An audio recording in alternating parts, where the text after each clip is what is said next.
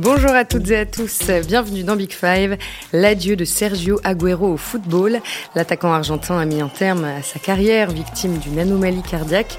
Et avec lui, c'est tout un pan de l'histoire de la Première Ligue qui s'en va, et de l'Albi Céleste aussi. Sergio Agüero, un attaquant explosif, rapide, spectaculaire, qui a tout gagné, ou presque, en 10 ans à Manchester City. Et cette année, il a enfin remporté la Copa América avec l'Argentine. Aujourd'hui, on va revenir sur quatre moments forts de sa carrière. Le but du titre évidemment en 2012, son premier match avec Guardiola en 2016, ses débuts en pro à Independiente en 2003 et puis on terminera avec le 10 juillet 2021, date de la victoire contre le Brésil en Copa. Avec moi aujourd'hui Pierre-Étienne Minondio, notre spécialiste du foot anglais. Bonjour Pierre-Étienne. Salut Marie, bonjour à tous. Et puis nous sommes en ligne avec Florent Torchu, notre correspondant à Barcelone. Bonjour Florent. Hola Marie, bonjour à tous. Voilà, vous avez le casting et le menu. Maintenant, on peut commencer. Lorsque j'arrêterai de jouer, d'une certaine manière, je serai encore présent à travers euh, les classements de meilleurs buteurs et grâce au titre que j'ai remporté. C'est une fierté de savoir que mon passage restera dans les mémoires. Il y a deux ans, Sergio Agüero s'était euh, confié à toi, Florent, dans France Football. Il venait alors de fêter euh, son quatrième titre de champion avec City. C'était toujours un buteur redoutable, mais il approchait du crépuscule de sa carrière, sans savoir évidemment comment elle allait se terminer. Et aujourd'hui, à 33 ans, Agüero souffre donc d'arythmie cardiaque, un problème décelé fin octobre euh, lors d'un match contre Alaves. Ses médecins estiment qu'il est trop dangereux pour lui de continuer à jouer au foot. Florent, rapidement, est-ce que tu peux nous raconter comment s'est euh, déroulée la conférence de presse euh, de Sergio Aguero, conférence de presse dans laquelle il a officialisé sa retraite et il était très très ému? Oui, c'était très émouvant euh, parce que en plus euh, le, Barça lui avait ouvert le, Camp Nou. Il y avait beaucoup d'invités, notamment Pep et Chiqui Begistein, qui est, qui est directeur général de Manchester City, qui est un ancien aussi de la maison Blaugrana. Et, euh, tout de suite, quand il est arrivé sur scène, on, a eu l'impression un peu de revivre la scène avec Messi il y a quelques mois, qui n'arrivait pas à trouver ses mots, qui, avait des sanglots dans la voix. Et euh, pour lui, c'était un, un, énorme déchirement, évidemment. Même s'il a 33 ans, même s'il a une longue carrière derrière lui, il aurait aimé continuer, il aurait aimé euh, poursuivre euh, encore quelques mois en Liga. Et, et, voilà, il restera finalement sur ce dernier but euh, dans le Classico qui n'aura servi à rien, mais quand même un, un, but contre le Real Madrid pour achever sa carrière. Oui, lors de la, la défaite du Barça 2-1 contre le Real. Pierre-Etienne, quel écho a eu l'annonce de la retraite de Sergio Aguero en Angleterre et particulièrement évidemment à Manchester? Oh bah, il a été assez important, évidemment. C'est euh, tout simplement le quatrième meilleur buteur de l'histoire de la Première Ligue. Quand on dit ça, évidemment, on ne prend pas en compte euh, avant 1992 tous les buts qu'il y a eu. Mais enfin bon, c'est quand même un joueur, évidemment, qui a marqué l'histoire du championnat anglais. Et il y a eu énormément de réactions. Mais je dirais que les papiers les plus touchants et les plus marquants que j'ai lus, c'était plus quand il a quitté euh, cet été Manchester City. Parce que d'un point de vue anglais, quelque part, j'exagère tout petit peu, mais c'était sa carrière était finie. Comme voilà, nos amis, euh, ils sont toujours un petit peu anglo-centrés. Donc c'est à ce moment-là où il y a eu des papiers pour dire, euh, voilà, euh, salut l'artiste, quelle carrière incroyable, et voilà.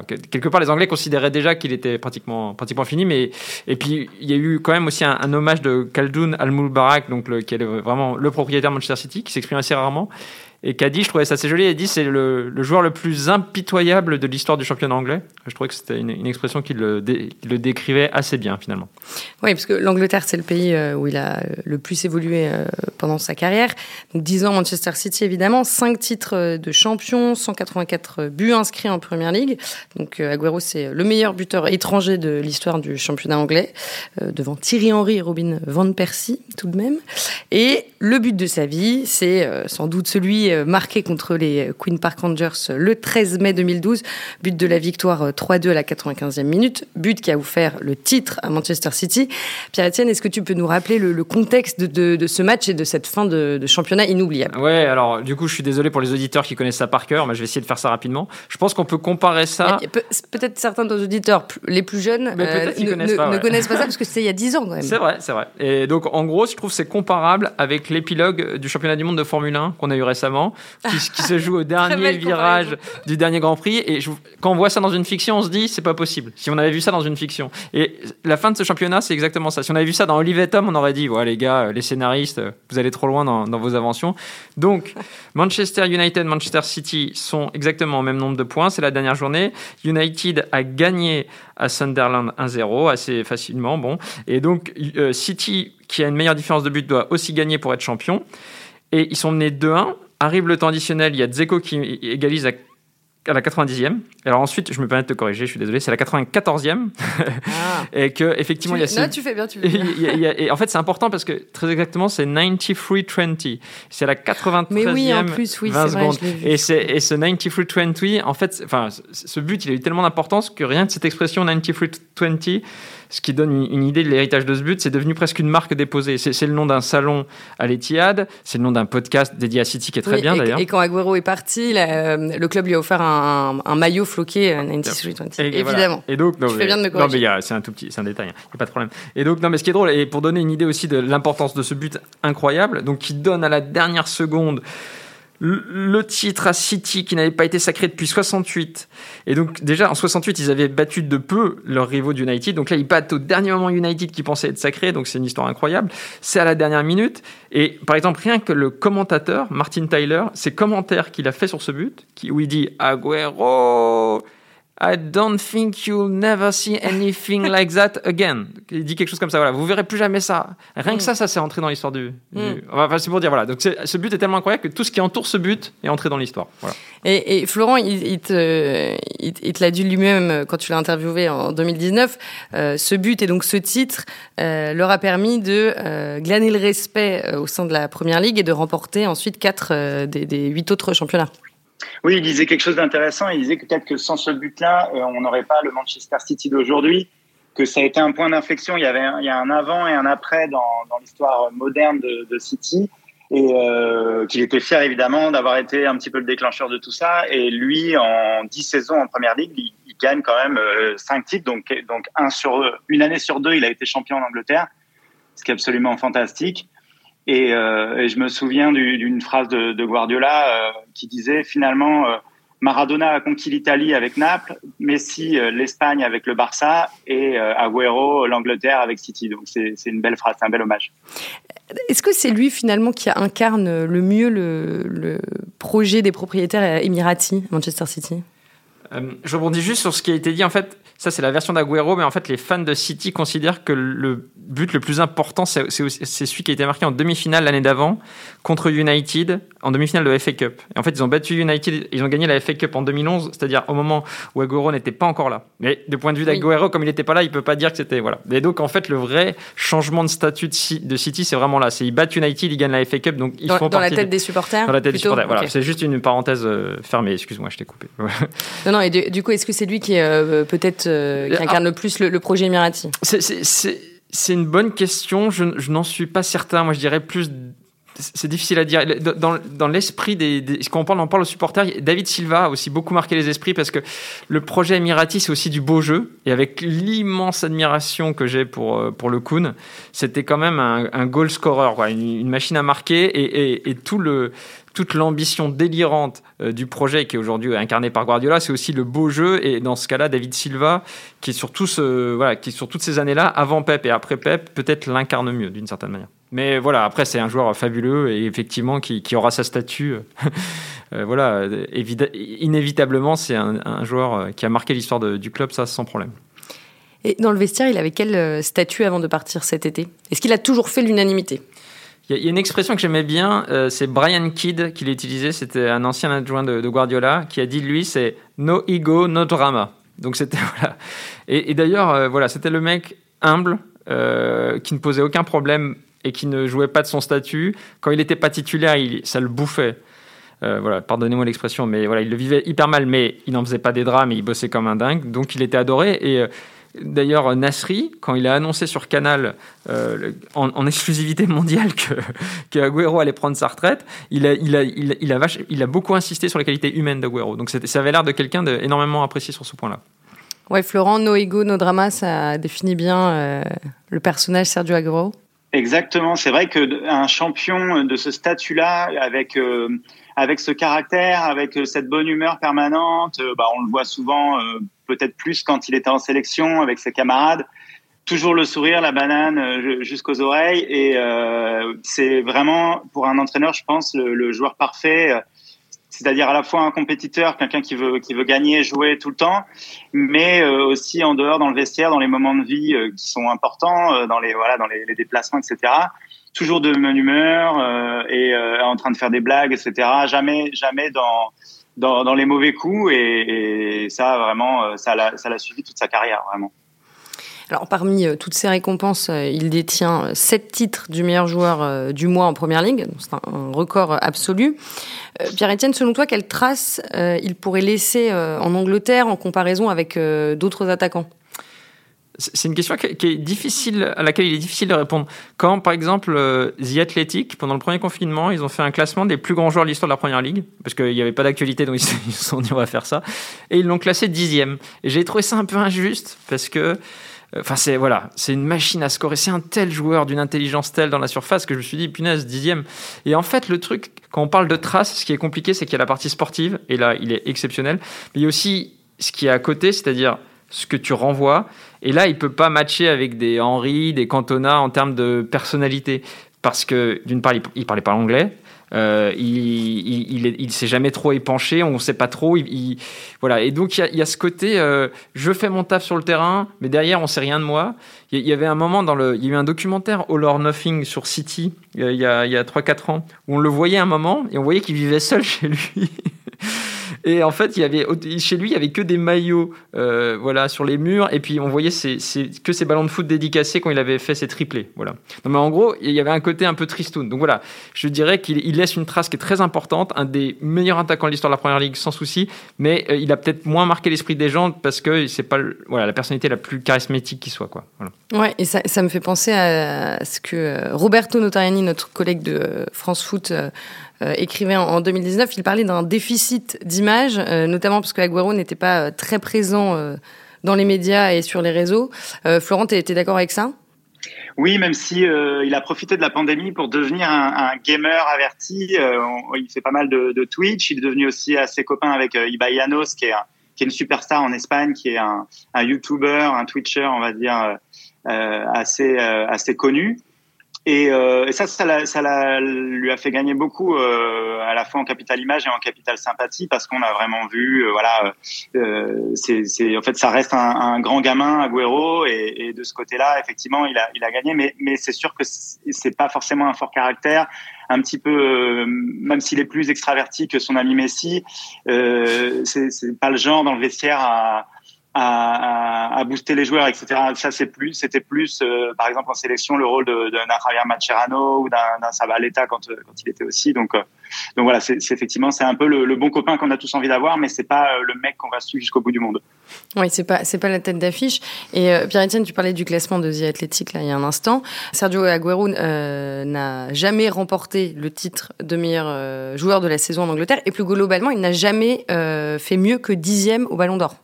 Donc ça va un peu dans le sens de ce que tu disais tout à l'heure. Ouais, alors bon, il faudra qu'on insiste quand même sur ses qualités parce que du coup j'insiste encore là sur ses défauts. C'est vrai que alors en Angleterre on n'a pas. insiste sur ses qualités, vas-y. Oui, alors euh, bon, juste pour terminer sur cet aspect qui pourrait expliquer ça, c'est euh, en Angleterre parfois on peut qualifier de flag, euh, flag, flag track bully. C'est une expression qui vient du cricket pour dire que c'est un joueur exceptionnel contre les adversaires moyens. Mais le truc aussi qui fait qu'il ne pouvait pas être considéré comme un des tout premiers du Ballon d'Or, c'est qu'il marquait rarement. Euh, lors des très gros matchs, notamment en Ligue des Champions. Et j'ai regardé, du coup, je crois qu'il a marqué 5 buts en, match, en élimination directe en Ligue des Champions sur toute sa carrière. Ce qui est, bon, ce qui est correct, mais ce qui n'a rien à voir avec un, Ronaldo, ou voilà, qui, qui, eux, euh, Ronaldo et Messi, ont plutôt tendance à presque à marquer plus lors de ces matchs décisifs. Donc, quand il y avait peu d'espace, parfois, il était moins à l'aise. Mais une fois qu'on a dit ça, voilà, euh, joueur exceptionnel. Et si je devais résumer son, ses qualités en un mot, je dirais que il est devenu une légende dès sa première saison, c'est-à-dire il aurait arrêté, il, se serait fait, je sais pas, il aurait eu une grave blessure après le match contre Cupier dont on a parlé. Il aurait quand même eu sa statue en ayant marqué le but le plus important de l'histoire de Manchester City. Et, mais euh, il a eu le mérite, malgré ça, de continuer pendant 10 ans. Quoi. Pendant 10 ans, de marquer au moins 15-20 buts euh, minimum euh, en première ligue chaque saison. Donc il a une capacité. Ouais, il tournait à 20 buts en moyenne. Voilà, et donc ça c'est exceptionnel. Et puis aussi, ce qui est très impressionnant, je dirais, c'est qu'il a fait évoluer son jeu. Voilà, c'est ça. Donc ça, on en parlera peut-être un peu plus tard, mais c'est quand même très très rare cette capacité à, à voir un, un, attaquant évoluer et continuer à marquer autant. Quoi. Mm. Florent, euh, si tu devais euh, décrire euh, Sergio Aguero à quelqu'un qui ne l'a jamais vu jouer, comment, comment tu le ferais? Pour toi, quelles sont ses principales qualités d'attaquant? Bah, c'est vrai que c'est pour moi le, joueur typique argentin. alors pas tout à fait neuf et pas tout à fait 10, un peu un, un neuf et demi pour ceux qui se souviennent de Yuri Djorkaeff, mais mais en Argentine on avait des, des joueurs comme comme Ortega. Euh, c'est un joueur euh, qui, euh, qui est capable à la fois de, porter le ballon. Bon, ça c'était peut-être plus vrai au début de sa carrière, qu'il il aimait beaucoup dribbler, partir de loin. Il avait cette chose-là du, du potrero, du joueur qui vient vraiment de la rue, du, terrain vague. Voilà, il a grandi dans, la zone sud de, Buenos Aires et on, on, le voit dans son jeu, on le sent. Et puis vers la fin de sa carrière, il a pu s'évoluer vers le côté numéro 9 comme on a pu connaître euh, avec euh, avec Crespo ou Batistuta, vraiment un, pur finisseur et, ça convenait très bien, euh, notamment à Guardiola lorsqu'il est arrivé à City. Oui, alors évidemment, celui qui a fait évoluer, enfin, ou du moins qui a été le détonateur de cette évolution de, Sergio Aguero, c'est Pep Guardiola, donc l'entraîneur catalan qui est arrivé à Manchester en juillet 2016. Le 13 août, premier match d'Aguero entraîné par Guardiola premier but, c'était euh, contre Sunderland, une victoire 2-1. Euh, Pierre-Etienne, est-ce que tu peux justement nous expliquer euh, en quoi Guardiola a, fait évoluer tout simplement Sergio Aguero en tant qu'attaquant? Oui, alors il y, a plusieurs choses. C'est une question assez complexe parce que très rapidement après sa venue, en fait, Guardiola a un peu allumé Aguero. Il lui a dit, devant les journalistes, qui fait quand même assez rarement, parce que généralement quand il veut régler un problème, mais là il a senti que vu le statut de, d'Aguero dans le club, il fallait qu'il pose des choses clairement sur la table. Donc il a dit aux journalistes anglais, il faut qu'il fasse plus de mouvements et en gros qu'il participe euh, euh, voilà, au, jeu défensif. Et ça, ça, rappelle un peu le débat que vous avez eu dans, dans ce podcast euh, récemment avec Rangnick et, et, Cristiano, toute proportion gardée. C'est voilà un, nouvel entraîneur qui arrive, qui est confronté à une légende qui court pas forcément énormément et qui se concentre sur le fait de marquer des buts. Et le nouvel entraîneur dit, bah non, tu dois participer à, à l'effort collectif. Tout. Et donc au début, ça s'est pas très bien passé. Et en fait, parce que il avait du mal justement à faire ces efforts-là. Et en gros, donc on est allé. Dans, dans le repli, tu veux dire? Alors il y a, oui, en fait, il lui reprochait plusieurs choses. Il lui reprochait d'être trop statique dans la surface, dans ses déplacements, parce que comme euh, l'a très bien dit Florent, au début de sa carrière, euh, Agüero, c'est quelqu'un qui prenait beaucoup la profondeur. Et au fil des années, il l'a, il l'a moins fait, bon, bah, parce qu'il a été plus souvent blessé, puis il a perdu en célérité. Et donc après, il s'était devenu plus un joueur de surface. Et donc ce que lui reprochait Guardiola, c'est en gros de pas participer à l'effort défensif, et puis aussi de pas assez faire de mouvements. Et au début, on a bien senti que Agüero était très, réticent. Et l'illustration de ça, c'est quand euh, Gabriel Jesus arrive à City, donc on est en début 2017, six mois après l'arrivée de, Pep, et ben en gros, euh, très rapidement, euh, en fait, Gabriel Jesus marque des buts. Et là, tout le monde comprend, tout le monde analyse le fait qu'en fait, c'est le début de la fin d'Aguero à City. Et d'ailleurs, moi, j'ai fait des, articles là-dessus. Et j'étais pas le seul. Hein. Enfin, c'était tout le monde. C'était l'analyse commune. Et tout le, voilà, toutes les énormes qualités d'Aguero, ça a été de se remettre en cause. Euh, bon, il a aussi profité des, blessures de Gabriel Jesus, mais il, s'est remis en cause, il a bossé. Et alors après, c'est pas devenu un mec qui a récupéré 12 euh, 000 ballons, mais par exemple, il a commencé à faire les efforts pour couper les trajectoires de passe des défenseurs. Et puis, euh, il, a, aussi décroché de la surface, il a fait plus de passes décisives. Donc, il s'est remis en cause dans sa manière de jouer. Voilà. Ouais, ça, ça a été un moment un peu compliqué dans sa, carrière, l'arrivée de Gabriel Jesus en, janvier 2017. Et ça, il t'en avait parlé justement, Florent, quand tu l'avais interviewé. Oui, oui, parce que c'est vrai que quand on parlait des, premiers coachs qu'il avait eu, de Mancini, il était euh, assez dithyrambique. Et puis quand on passait sur euh, sur Guardiola, euh, on sentait qu'au début ça avait un petit peu coincé, que les deux s'étaient observés un petit peu au début. pourtant, il, il, jouait quand même pas mal jusqu'à l'arrivée de, de Gabriel Jesus en janvier. Et puis, mais on sentait que c'était par défaut, c'est un petit peu exagéré, mais mais que, que Guardiola n'était pas satisfait en tout cas de, de son rôle et, euh, et que lui boudait un petit peu, qu'il n'était pas, il n'était pas content de ce qu'on lui exigeait alors qu'il estimait avoir déjà euh, démontré euh, avoir sa place.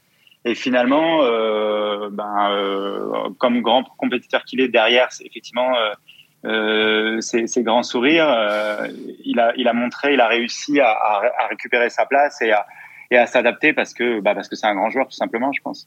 Ouais, mais Florent, tout au long quand même de l'histoire de d'Aguero à, à, City, euh, sa relation avec Guardiola a beaucoup fait parler. Et par exemple récemment, euh, l'entourage d'Aguero et même sa, sa famille euh, n'a pas été très tendre avec euh, avec le Catalan. Oui, il y avait un peu de la friture effectivement sur les derniers mois avec Guardiola. Euh, il y a eu quelques messages qui ont été euh, divulgués dans, dans, la presse, dans les réseaux sociaux par, euh, par sa famille, en disant qu'il n'était pas satisfait de, de, la manière euh, dont Guardiola le traitait, que ce soit en dehors ou sur le terrain, voilà, du rôle qui lui donnait. Et, euh, et, lui, en fait, il aurait bien aimé prolonger sans doute encore un petit peu son aventure à Manchester City. Il n'était pas prêt à partir. Et, euh, et, Guardiola, euh, en fait, avait un peu un double discours euh, quand euh, il était en conférence de presse. Souvent, il était très élogieux en disant que c'était un joueur le plus important de l'histoire de City, de la Première Ligue, etc. Et de l'autre côté, il, il, ignorait voilà les, les, demandes de, prolongation de d'Aguero, donc parce qu'il comptait plus sur lui et pour lui, voilà, il fallait tourner la page. Donc ça, euh, Agüero, enfin son entourage surtout peut-être, a considéré que c'était pas, qu'il n'avait pas été franc du collier là-dessus. Et, euh, et c'est pour ça que finalement, il a, il a bien compris qu'il fallait aller voir ailleurs et qu'il est parti au Barça. De toute façon, il faut toujours se méfier des compliments de, de, de Guardiola. Quand Guardiola, il fait. C'est pas la première fois que tu le dis. Ouais, non, mais c'est vraiment, tu, tu, peux l'analyser. Par exemple, un des premiers trucs qu'il a fait, Guardiola, quand il est arrivé en 2016, il a dit à Joe Hart, Joe Hart, ça c'est vraiment un gardien. Ça c'est vraiment un super gardien. Il a marqué l'histoire du club et il a tout fait pour le virer. Donc en fait, soit il dit du bien d'un joueur qui surperforme, type euh, Bernardo Silva en ce moment, mais c'est un, un, baiser empoisonné parce que ça veut dire j'ai tellement d'amour pour toi qu'il va falloir que tu sois vraiment à la hauteur pour mériter les éloges que je viens de faire. Soit c'est tellement poussé que c'est trop et on comprend que c'est de la com, mais il le fait bien. Et, et dans le cas d'Aguero, c'était ça. Il, alors le truc, c'est qu'il est allé jusqu'à un peu pleurer. C'est ça qui a fait péter les plombs du, père d'Aguero. C'est-à-dire que lors du dernier match de la saison face à Everton, euh, il, y a la remise du trophée, machin, et là, euh, devant les, caméras de Sky, euh, il a pleuré Guardiola en évoquant et donc là, le, papa d'Aguero, il a, il, a, pété les plombs, il a dit non, mais ça c'est vraiment hypocrisie, euh, il n'est pas du tout touché. Alors après, c'est, il était peut-être touché malgré le fait qu'il voulait le faire partir. Mais effectivement, euh, Guardiola, il ne dira, il est très fort en communication, quoi. Donc il, peut il est tout à fait capable d'enchaîner les compliments tout en faisant tout parallèlement pour euh, faire sortir un joueur.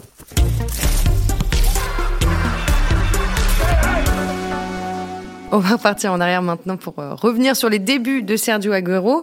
Euh, il a grandi dans un quartier défavorisé de Buenos Aires. Il a débuté à Independiente à 9 ans. Donc Independiente, c'est euh, l'un des nombreux, l'un des cinq clubs de Buenos Aires. Troisième club le plus titré d'Argentine, grand rival du, du Racing. Et le 5 juillet 2003, Agüero fait ses débuts en première division à tout juste 15 ans. Et Florent, à ce moment-là, il bat le record de précocité de Diego Maradona. Oui, alors évidemment, ça fait beaucoup parler parce que c'est un record de, pré de précocité qui, date euh, d'une trentaine d'années, donc euh, donc euh, tout le monde tout le monde est surpris de, voir ce gamin. Je, me souviens notamment du commentateur qui dit voilà, c'est un c'est un petit garçon, un, ange au visage de poupon euh, qui va débuter, mais euh, mais derrière vous allez voir, c'est un vrai homme, un vrai joueur de foot parce que bah, on, parlait déjà de, son talent, on, on savait déjà qu'il y avait une pépite qui allait sortir d'Independiente. Et, euh, et, voilà, c'est Oscar Ruggeri qui, qui, le lance, euh, champion du monde 86 avec Maradona, justement, qui, a, qui a, à une époque a eu des petites bisbis justement avec Diego. Donc il y avait des gens qui lui qui disaient peut-être que justement il a fait ça pour casser le record de, de Diego. et puis euh, et puis après il joue pas finalement il joue pas beaucoup euh, le reste le reste de l'année 2003. Et, euh, et c'est qu'en 2004 où vraiment il commence à s'imposer euh, comme un, un, joueur clé d'Independiente et, et où vraiment son, talent saute aux yeux. Euh, Menotti qui, euh, a travaillé aussi euh, avec Independiente, c'est la Luis Menotti qui a été l'entraîneur, le, le, sélectionneur des champions du monde de 78. Euh, à ce moment-là, le, compare avec Romario euh, en disant que voilà, c'est qu'il a le, le, jeu et sans doute l'avenir ou le futur de, de, Romario parce que il a ce centre de gravité très bas, cette capacité quand il arrive dans le gardien à, à lober souvent. Et, euh, et, donc voilà, euh, c'est euh, c'est vraiment le, la pépite. Et je pense que si Messi n'avait pas existé, c'est une phrase qui revient souvent en Argentine. euh, bah, Agüero aurait été vraiment le, le, le grand joueur de, de, de, ces 15 dernières années pour les Argentins.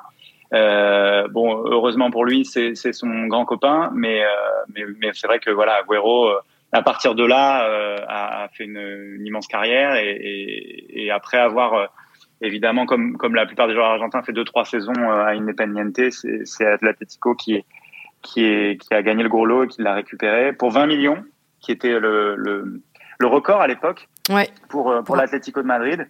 Euh, et euh, donc euh, ensuite, je sais pas, je crois que c'est pas la première année, mais il forme un grand duo avec avec Diego Forlan, qui était aussi formé à Independiente, qui est uruguayen, mais qui, a, qui avait fait ses classes à Independiente. Et voilà, tout le monde se souvient de, de leur duo, surtout en, en, en Ligue Europa où ils ont remporté, je crois en, en 2007, si je me trompe pas. En 2010. 2010, pardon. 2010. Euh, Pierre-Etienne, je te voyais acquiescer. Ouais, ouais, non, il y, y, a un truc qui est fascinant, c'est le vraiment la capacité qu'il a eu à toujours répondre aux attentes. Quand on regarde, par exemple, en France, les joueurs dans, dans l'histoire du championnat de France qui ont été les plus précoces, en fait, ça n'a jamais été des grands joueurs pratiquement. C'est très très dur quand on commence à 16-17 ans de confirmer derrière en fait. Mmh. Parce que 16-17 ans, bon, là des... en ce moment en l'occurrence, il y en a un qui, euh, oui, mais qui, qui, gère pas trop mal. Oui, oui, mais non, mais c'est pas les, vraiment les joueurs qu'on. Euh, en fait, il, Paganelli par exemple, il y a plein de joueurs comme ça quand on regarde les, les joueurs qui ont vraiment commencé à 16 ans.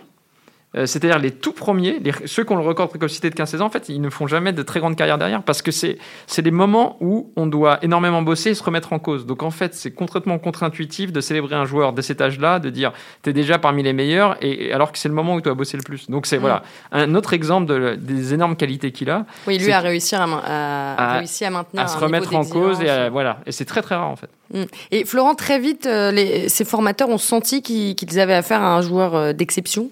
Oui, parce que comme euh, souvent les grands joueurs, ils jouaient toujours une ou deux catégories au-dessus.